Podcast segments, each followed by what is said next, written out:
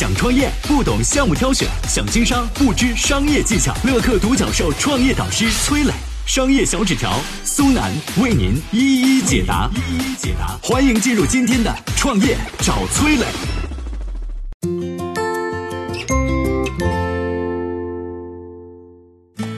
仅用七年时间打败比亚迪、特斯拉，成为电池行业第一，宁德时代凭什么？有请崔磊。有请崔磊。仅用七年时间打败了比亚迪、特斯拉，成为了电池行业的第一，并且超越了阿里、腾讯，位居二零一九年财富杂志未来五十强公司第四名。这家叫做宁德时代的中国公司究竟是干什么的？又有什么厉害之处呢？对于新能源汽车有一点了解的朋友，应该都知道，动力电池是车辆性能的核心。而目前呢，市面上有超过百分之六十的动力电池都来自于宁德时代，就连国内新能源汽车老大比亚迪的市场份额也才不到百分之十。所以说啊，宁德时代其实就是世界上最大的动力电池生产公司。而宁德时代呢，能够在短短七年内成为世界第一。最离不开的就是创始人曾毓群走一步看三步的处事方法。一九六八年春天，曾毓群出生在福建宁德的一个农民家庭。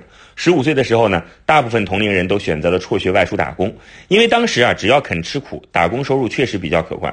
曾毓群虽然平时少言寡语，没事也很少迈出家门，但他却对外面的世界有着超前三步的看法。他认为三四年后，知识才能决定出路。于是呢，潜心学习，十七岁那年考入了上海交通大学船舶工程系。一九八九年毕业之后呢，被分配进了家乡的一家国企，用结果证明了他当年的选择。然而呢，只是干了三个月，曾毓群就仿佛看到了未来三十年日复一日的乏味生活，最终决定辞职，南下广东。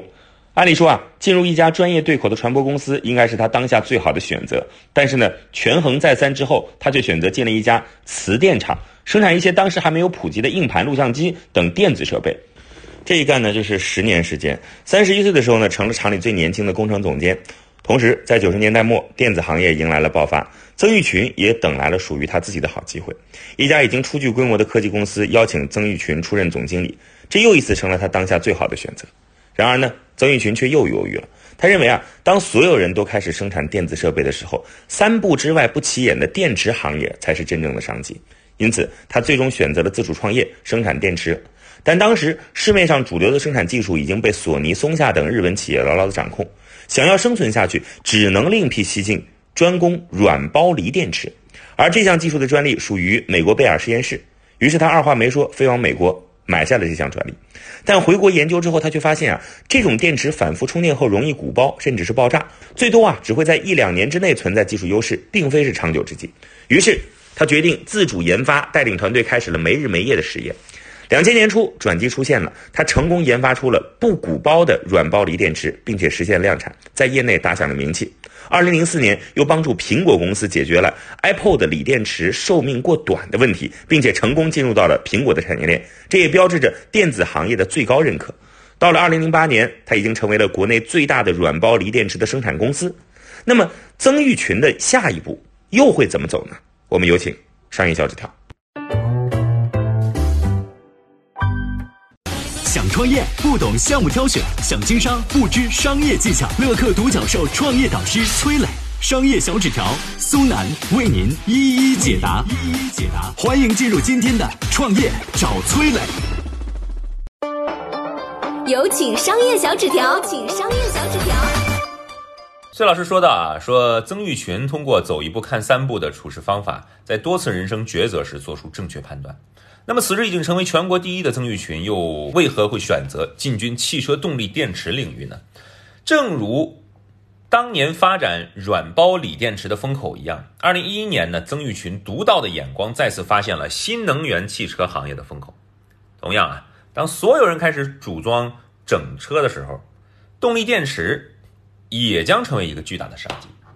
然而呢，此时曾毓群的公司啊，经过多年的这个融资扩张，已经不再是当年那个他说干就干的地方了。哈，董事会对于曾毓群的超前判断始终持有一种怀疑态度。